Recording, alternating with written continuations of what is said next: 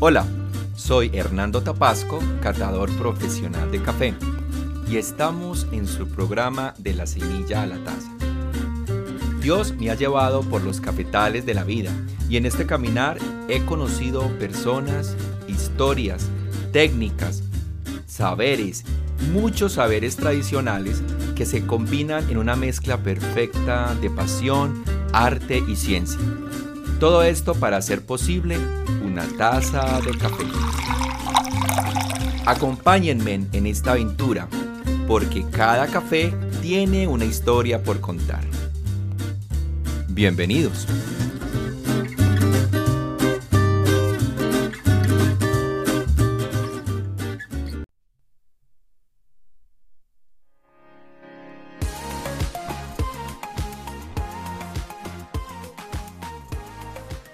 Bienvenidos a este su programa de la semilla a la taza, un podcast creado para hablar sobre el mundo del café de especialidad.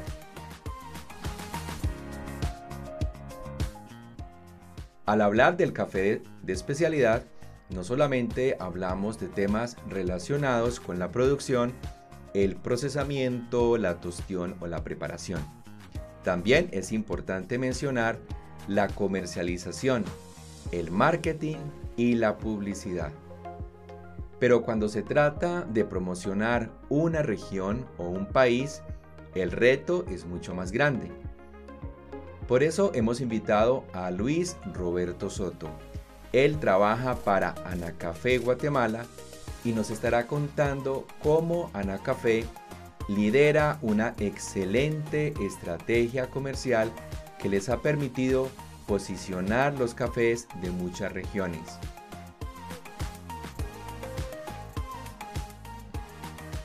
Lo interesante de esta estrategia es que tiene en cuenta las variedades tradicionales, las variedades resistentes, variedades exóticas y no solamente las variedades de la especie arábica. También hablamos de robustas finos.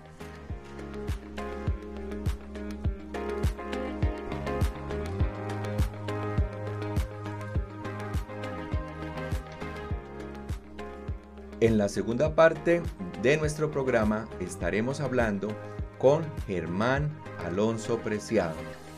Él pertenece a la Asociación de Pequeños Productores de Café de Alta Calidad Cuchilla de San Juan. Esta asociación lidera un proyecto muy importante, la implementación y desarrollo de una microcentral. La microcentral facilita las labores de post cosecha, pero alrededor de este proyecto también se prestan excelentes servicios para las familias caficultoras.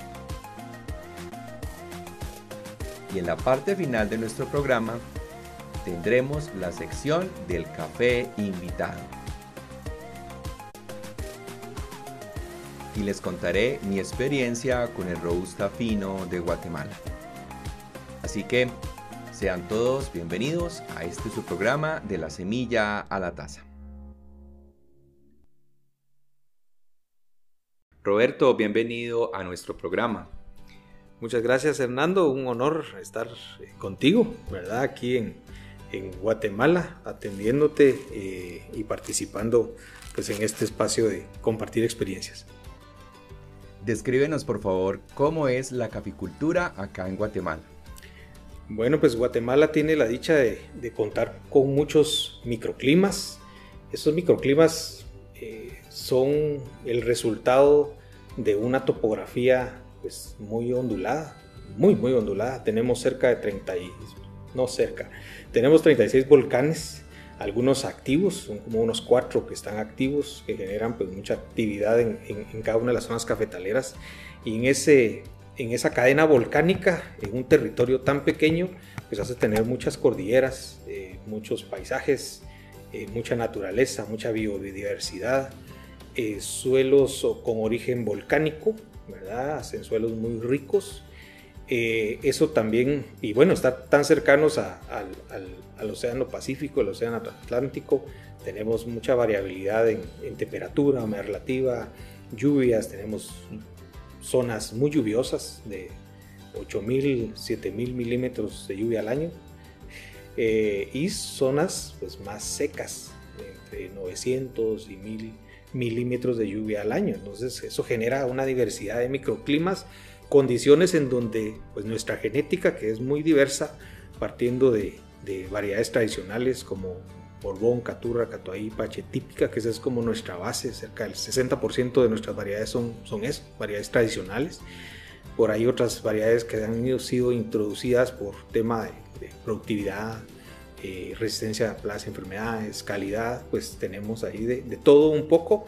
Eh, y esa genética con esos microclimas pues nos permite tener diferentes terroirs, diferentes orígenes y así pues perfiles de taza eh, muy diversos, una gran versatilidad de poder venir a encontrar a Guatemala pues muchos perfiles de taza y pues para ponerle la guinda al pastel pues creemos que así como todos los productores en el mundo eh, que tenemos una, una cultura de calidad pues muy fuerte. Eh, somos muy celosos por nuestra calidad y el productor siempre está buscando la manera de cómo eh, valorar, valoran su café a partir de su, cultura ancestral de cuatro o cinco generaciones de café que, luchan por sobrevivir y por mostrar su, café. Así que pues eso es parte de, lo que Guatemala representa, un país pues mega diverso en, biología, en fauna y flora y dentro de todo eso pues está el café.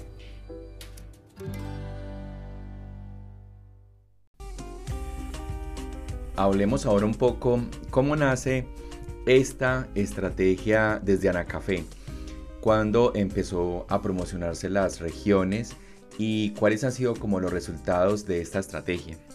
Guatemala, eh, Anacafé, liderando la caficultura desde hace más de 60 años, en los años 90 tomó la decisión, eh, inspirados por una estrategia de vinos, vinos de Chile, en donde buscaron ese, ese reconocimiento al origen a partir de la plataforma que brinda eh, las denominaciones de origen, que es justamente reconocer el terroir de cada, cada sitio, cada zona cafetalera.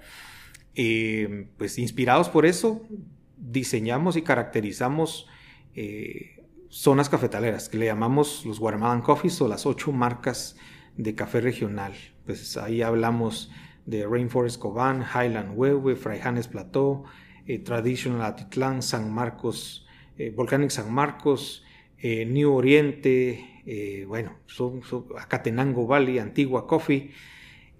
cada una de estas zonas cafetaleras, pues no, no sucedió, como decimos nosotros, y sin pues no, no fue con discreción, ¿verdad? Fue eh, evitando la discrecionalidad de que ya, bueno, yo soy de esta zona, quisiera quisiera una región para esta zona. No, una caracterización buscando perfiles de tasa consistentes, fue un estudio cerca de tres años cada uno de cada zona cafetalera, identificando un perfil de tasa que los representara y que tuviera consistencia. Eso fue hace 25 años. Al día de hoy seguimos teniendo pues esa, esa, ese resultado vigente esa caracterización vigente. Año con año tenemos los mismos perfiles de taza, desde perfiles eh, de taza avinatados, eh, muy florales, afrutados, achocolatados. Eh, cada una de las zonas muestra un perfil diferente, ¿verdad? Tratando de mostrar esa diversidad y esa versatilidad de nuestras zonas cafetaleras para ofrecer pues un perfil de taza diferenciado.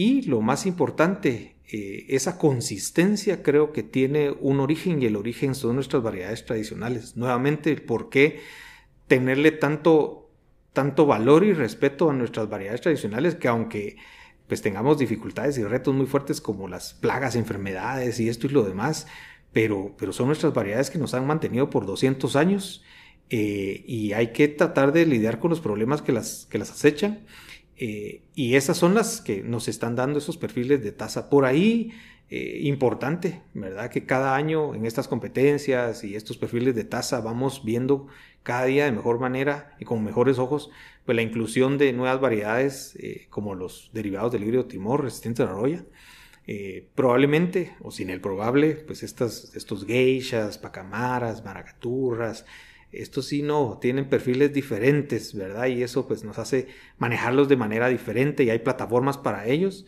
pero es sumamente interesante y valioso seguir viendo que una estrategia que inició hace 25 años siga al día de hoy vigente en el mercado, mostrando al café de Guatemala pues como un origen versátil en donde cualquier comprador puede venir a encontrar el café que anda buscando en su mente y que pueda no solo llevarse ese café, sino que venga a descubrir cafés que jamás se imaginó encontrar y que ese sea el origen pues, que nosotros ofrecemos.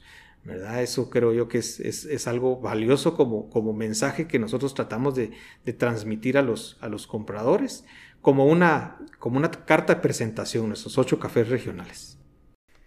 Y sin lugar a dudas, los concursos de café de alta calidad son una excelente herramienta para promocionar el trabajo de las familias caficultoras y también para mostrar esa diversidad de perfiles de taza.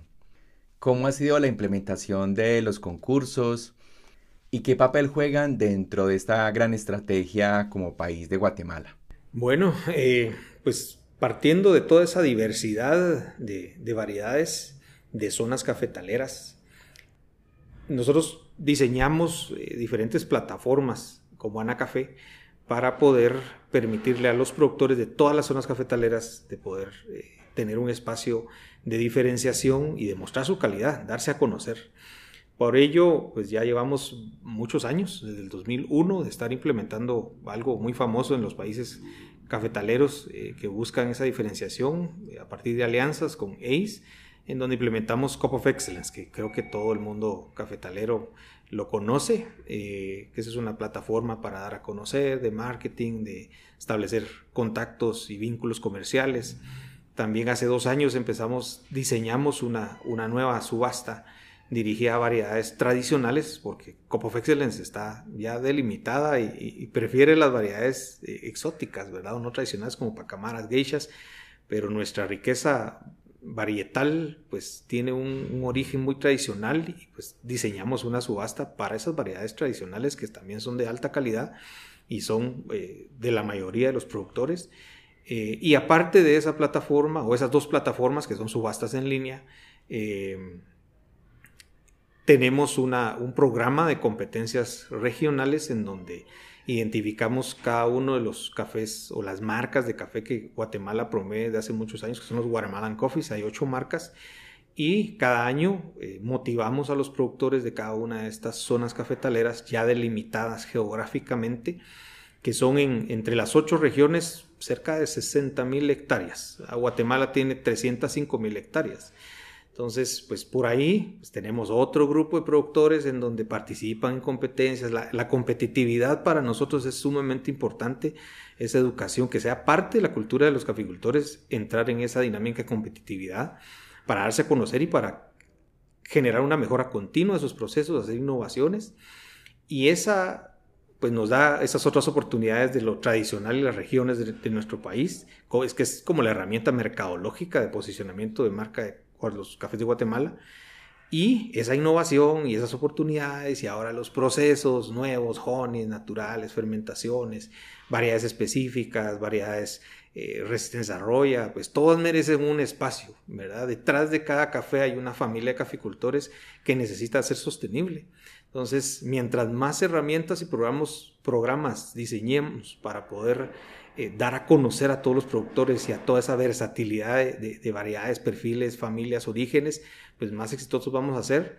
Pues también tenemos competencias a niveles de, de microregiones, de, de todas las zonas cafetaleras, en donde mostramos cafés lavados de todas las variedades posibles, eh, honeys naturales de cada una de las zonas y eso ha sido pues muy, muy enriquecedor porque nos venimos a dar cuenta que muchas veces lo que el productor está buscando en determinada variedad no lo logra eh, porque no hay, en café no hay recetas y lo resulta logrando con sus variedades tradicionales que a veces el, el, a veces el problema es que no las conocía y las viene a descubrir. Ahí como le decimos a cada productor, si queremos que reconozcan nuestra calidad, eh, creo que hay que partir con reconociendo nosotros mismos nuestra calidad y, eso nos ha permitido estas competencias competitividad y conocer nuestras variedades y darles la oportunidad a nuestros cafés de poder eh, expresarse eh, y conocerlos mejor en cada uno de los procesos y las innovaciones. Yo creo que eso es, es como el, el, resultado más importante que hemos obtenido de, las, de la innovación de los procesos porque nos ha permitido redescubrir nuestra calidad con nuestras variedades sin entrar a, a a probar eh, prueba y error con las variedades que, que, se vuelven como famosas, ¿verdad? Porque creo que tenemos una riqueza varietal importante, tradicional, y seguirá siendo así por muchos años, y es simplemente darle esa oportunidad.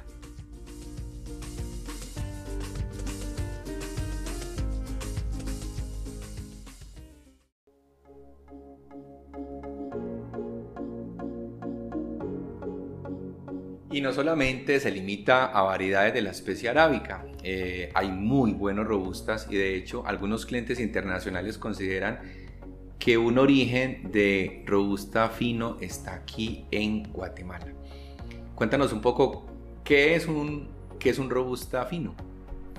Bueno, eh, hace poco tiempo, ¿verdad? Eh, teniendo la oportunidad de escuchar a, personalidades muy importantes de la industria del café, pues recibimos una retroalimentación o, información. Miren, ustedes como Guatemala producen uno de los cafés más finos del mundo y nosotros pues como no lo habíamos valorado, ¿verdad? Y, yo creo que hay que ser honestos con, decirlo tal cual.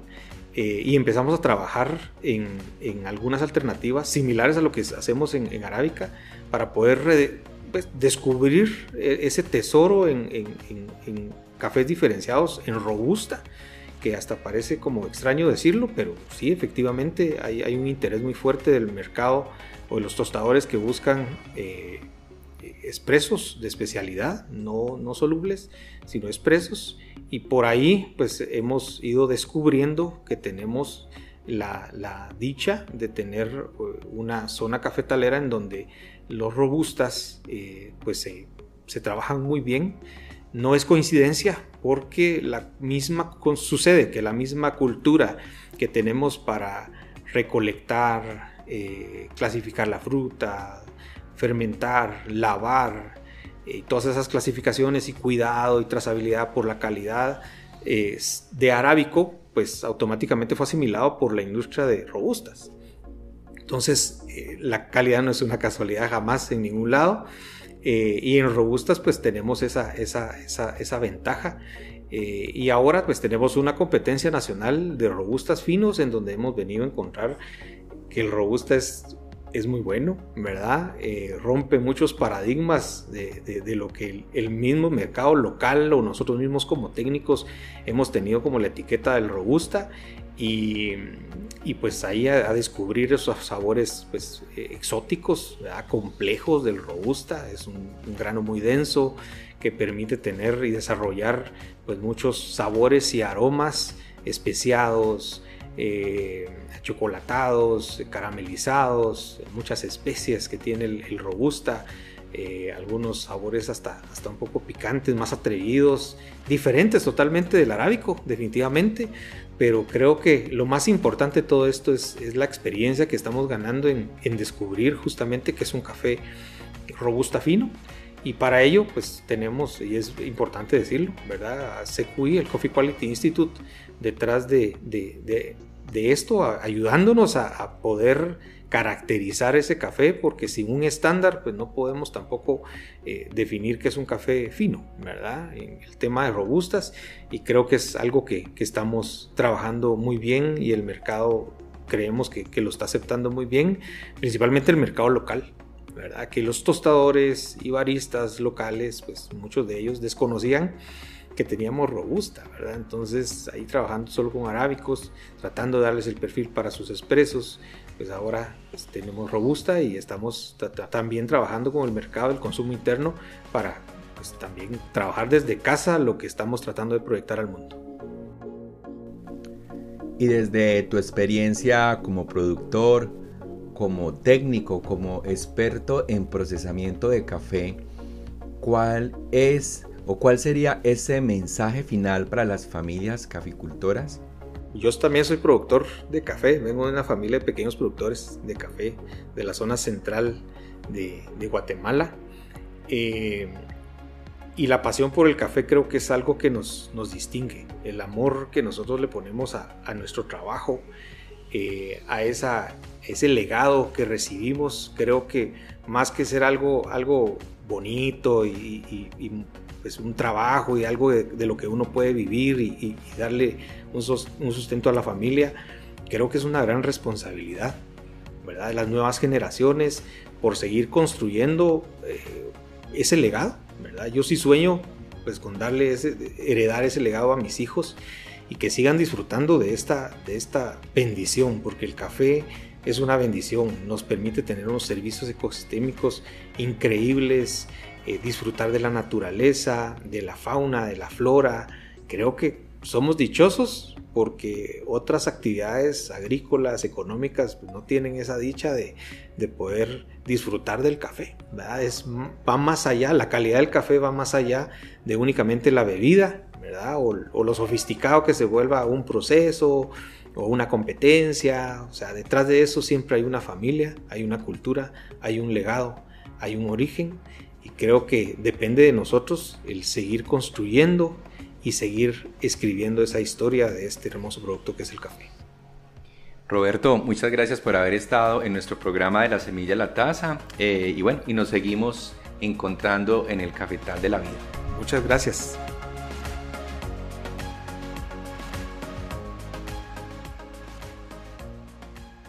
En nuestros países cafeteros hay innumerables organizaciones y asociaciones de pequeños productores ellas surgen con la necesidad de generar ingresos para sus familias y mejorar la calidad de vida. Y hemos querido visitar el municipio de Belén de Umbría. El municipio de Belén de Umbría en Risaralda es conocido por la asociatividad. Allí podemos encontrar organizaciones que trabajan en diferentes temas agropecuarios. Pero este caso es muy particular debido a que la Asociación de Pequeños Productores de Café de Alta Calidad, Cuchilla de San Juan, tomó la decisión de implementar una microcentral para generar servicios de procesamiento post cosecha del café. Pero alrededor de este proyecto existen retos y servicios para las familias caficultoras. Conozcamos entonces esta experiencia de la mano de Germán Alonso. Germán Alonso es un líder cafetero del municipio de Belén de Umbría.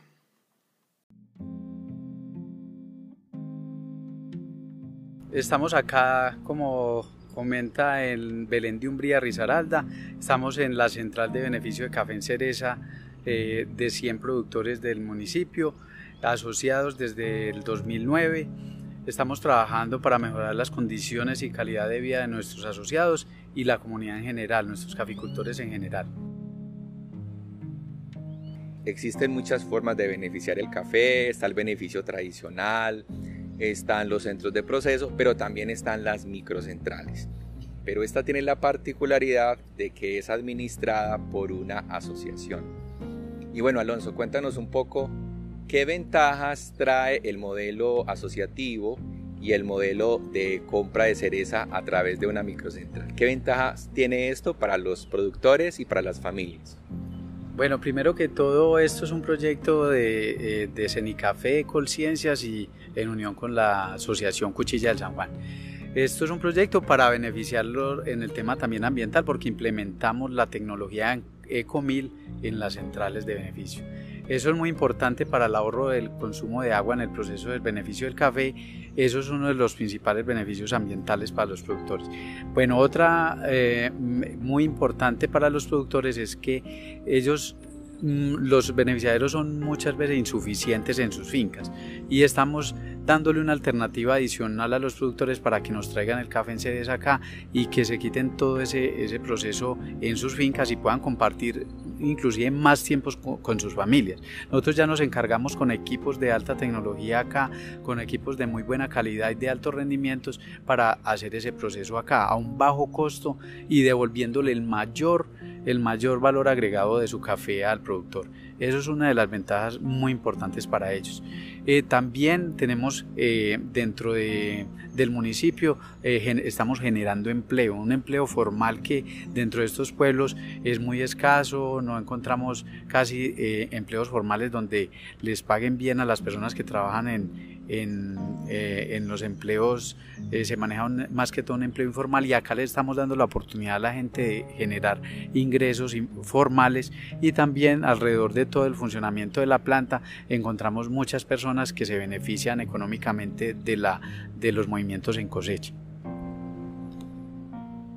Hay muchos beneficios que trae eh, las microcentrales, temas ecológicos, temas ambientales, lo que tú planteas de que las personas tengan tiempo de compartir en familia y que puedan enfocar su esfuerzo en la producción.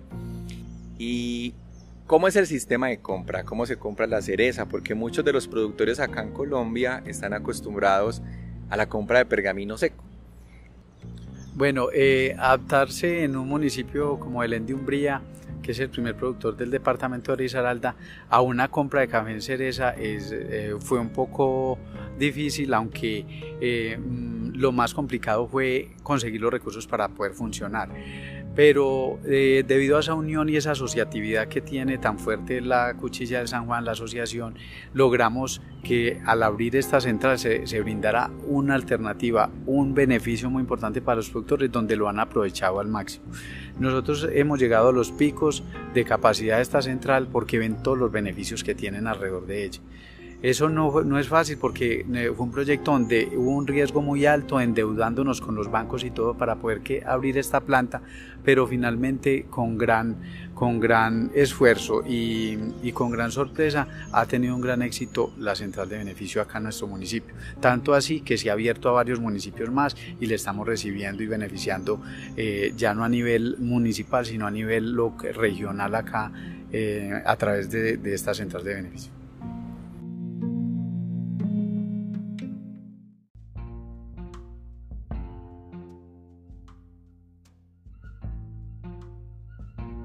Bueno, y supongamos que yo soy un productor y Hernando llega hoy con su café.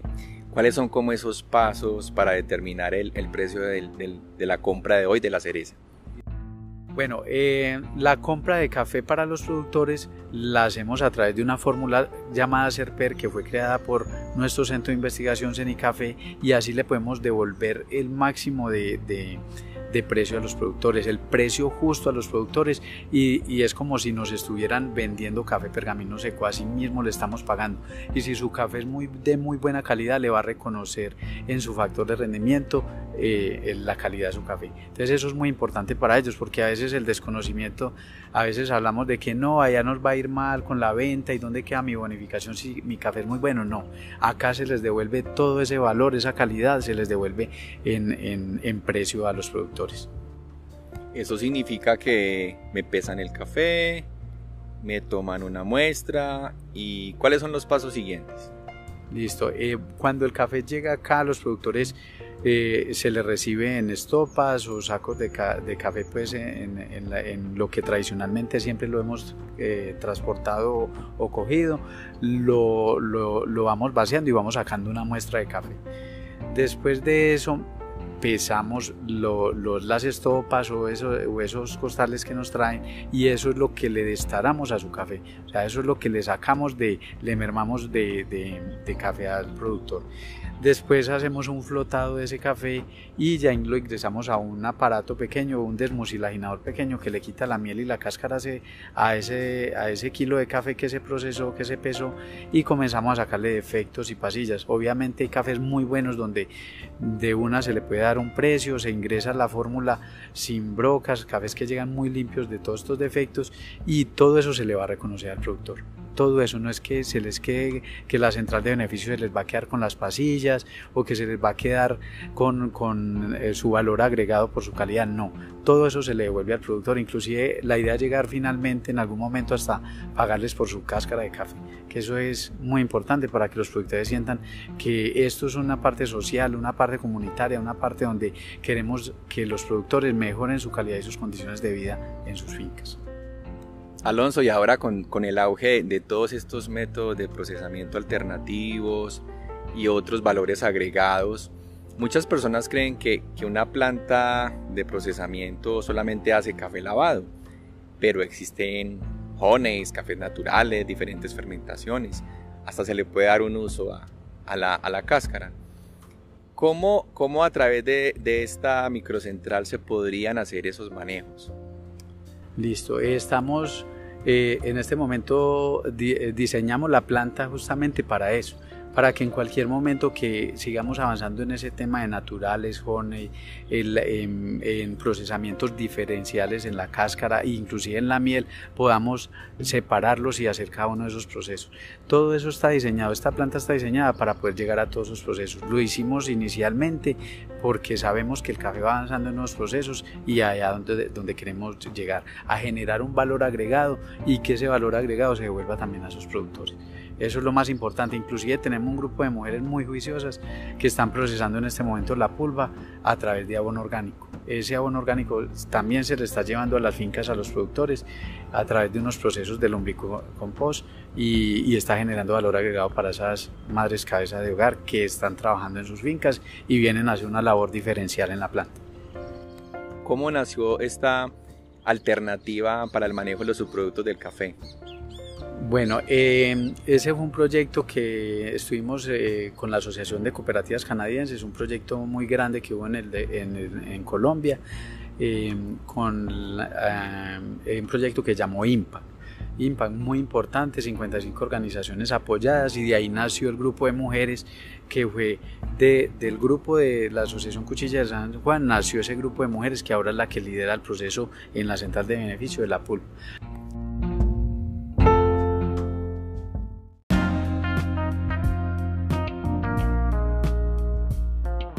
Alonso, y yo sé que algunos productores, asociaciones y empresarios deben estar pensando eh, eh, o tener en el radar la posibilidad de crear microcentrales.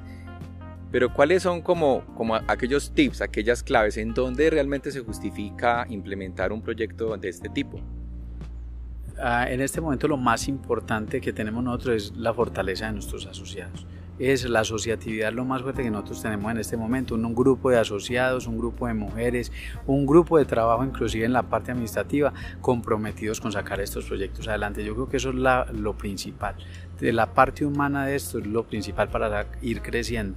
Inclusive hemos, no sabemos todavía la, eh, dónde vamos a llegar esta asociación, pero sabemos que vamos en el rumbo adecuado, inclusive con un laboratorio de calidades educando a las personas de nuestro municipio y sus alrededores y también tenemos la central brindando el servicio, tenemos el servicio también de abono del lombricompost a la, en venta y ahora vamos a tener un centro de trilla, tostión, molienda, empaque al servicio de todos los productores de, de nuestro municipio y, y, municipios aledaños. Entonces mire lo importante que ha ido creciendo esta asociación, eh, los beneficios que está brindando a nivel regional y el impulso que le está dando al café de, de este occidente de Risaralda. Estamos creciendo, vamos a seguir trabajando en pos de mejorar las condiciones y calidad de vida de nuestros productores de la zona y de la asociación que es nuestra principal fortaleza. La asociatividad en Belén eh, nos caracterizamos por ser un municipio asociativo, no solamente en café, tenemos lulo, mora, plátano, muchas asociaciones que siguen trabajando también para poner en alto el nombre de Belén de Umbría y eso ha generado que nuestros productos de acá tengan un valor diferenciado y vamos a seguir trabajando en eso. Y ahora que hablamos de valor diferenciado, justo esta mañana cuando llegué a la sede de la asociación me tomé un excelente café. Y una de las cosas que me dejó más impresionado es que la cantidad de personas que se están formando y tienen marca de café. Entonces, eh, hablemos un poco sobre, sobre la marca de café y la capacitación que están haciendo para los asociados y sus hijos. eh, Hernando, esto sí que ha sido muy importante por acá en nuestra región, porque desde que creamos el laboratorio han pasado muchas, muchas personas eh, aprovechando ese laboratorio. Eh, en la parte comercial, los productores del municipio, así no sean asociados de, la cuchilla, han, ido a hacer sus negocios al laboratorio, les hemos brindado acompañamiento. Inclusive tenemos ya muchas marcas en el municipio y nosotros no somos competencia de esas marcas, que la, la marca insignia de nosotros Mocatán no, es una competencia de esas marcas, sino que somos unos aliados para impulsar el café y poner el nombre eh, de Belén de Umbría y sus marcas arriba. Inclusive los muchachos y jóvenes de Mistato que, que, se están formando, se están formando en nuestro laboratorio y les hemos brindado todo el apoyo para que ellos vengan. Inclusive con gran asombro hemos visto que desde Pereira, desde La Celia, de muchos lugares de, de Risaralda y, y, sus alrededores, municipio aledaños, están viniendo a prepararse en acá, educándose y totalmente gratis, porque tenemos a disposición el SENA, que el SENA es primordial para la educación, nos ha servido mucho a todos nosotros y, ha sido los mayores eh, aliados de nosotros para poder educar en nuestro, en nuestro municipio, en nuestro laboratorio y ha servido mucho. Ahora con el Centro de Tostión Trilla y Morienda vamos a seguir educando, no solamente lo vamos a utilizar a nivel comercial y para apoyar esas marcas que hay acá en nuestro municipio, sino también para seguir educando los productores y que generen valor agregado a través de ello. Bueno, como ven es un proyecto muy versátil, lleno de capacitación, de múltiples servicios y valores agregados para las familias productoras. Alonso, y un último mensaje, sobre todo para los jóvenes. Eh, hay un potencial muy grande en el campo y ahora más después de la pandemia que sufrimos. Eh, hay una posibilidad muy grande de buscarle valor agregado a nuestros productos, no solo el café, a muchos productos de, de nuestra región. Entonces, el llamado es a que los muchachos se queden, que se eduquen en nuestro laboratorio, en nuestras instalaciones, en todos estos procesos agroindustriales y sigamos produciendo valor agregado a nuestros productos y hay diferentes opciones. Ya ahorita conocemos todo lo que hablamos ahora sobre naturales, jone, procesos.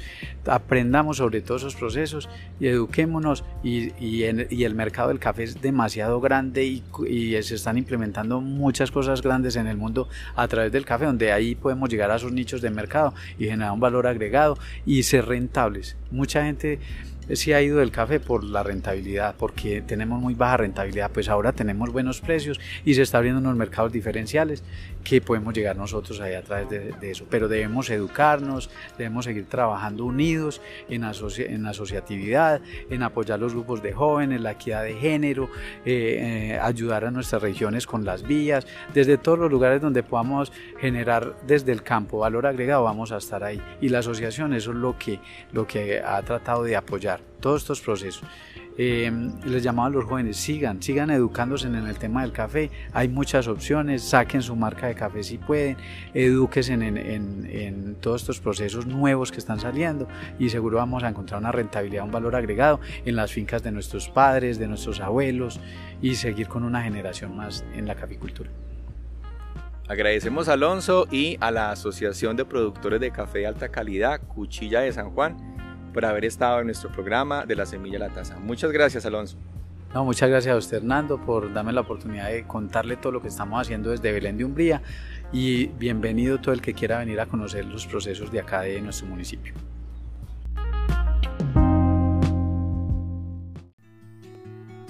Y ha llegado el momento para nuestro café invitado.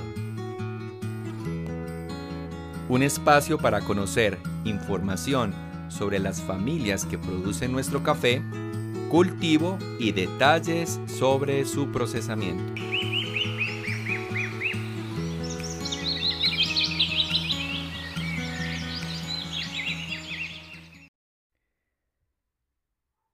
En días pasados tuve la oportunidad de visitar este hermoso país como lo es Guatemala. Y justo en uno de los congresos de la caficultura había una exposición de los cafés de las diferentes regiones de Guatemala. Y un café realmente me sorprendió.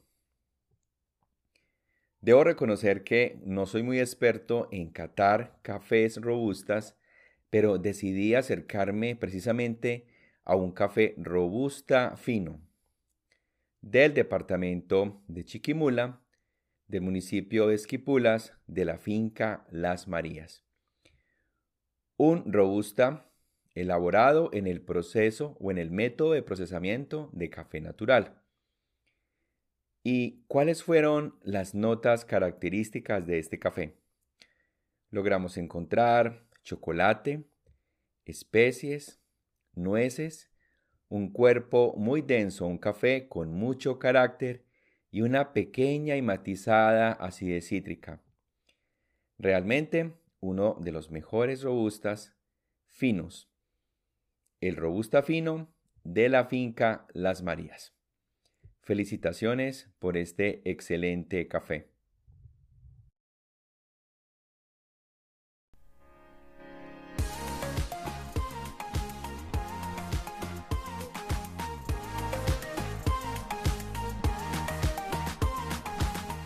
Y de esta forma hemos llegado al final de nuestro programa.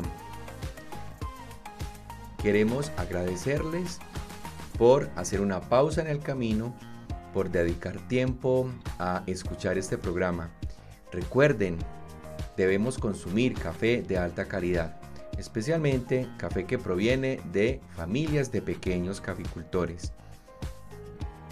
En Centro y Suramérica producimos uno de los mejores cafés del mundo.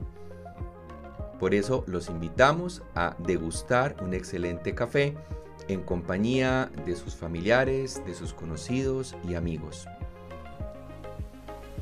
Gracias de nuevo por habernos escuchado y nos vemos en el siguiente episodio.